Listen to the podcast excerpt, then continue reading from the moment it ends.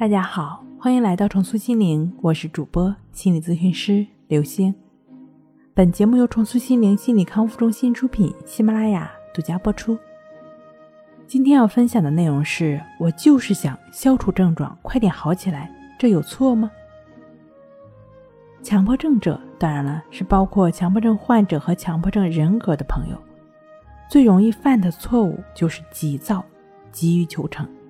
他们想找到一种简便易行的方法，使自己的症状尽快消除，使性格尽快得到改善，使情绪和心态尽快调整到最佳。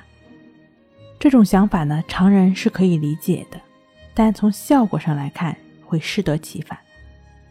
因为强迫之所以强迫，是因为他有自己的脾气，他特别喜欢跟你唱反调。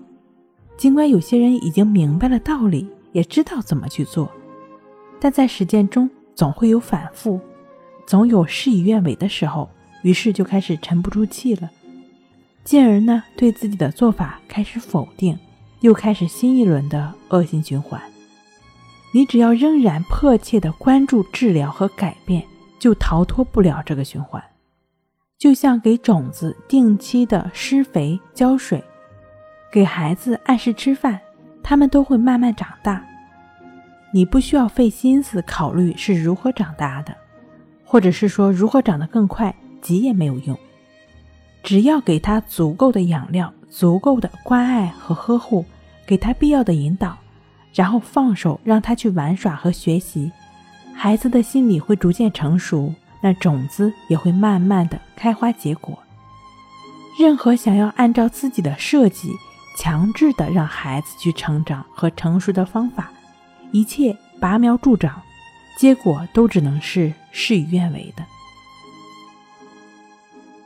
因此，在疗愈强迫症的过程中，因此要对自己保持极大的耐心。你完全可以通过关系法和以关系法为核心引申出来的意志法，亦是如此的练习。这两种方法结合去做，帮助自己逐渐的摆脱强迫。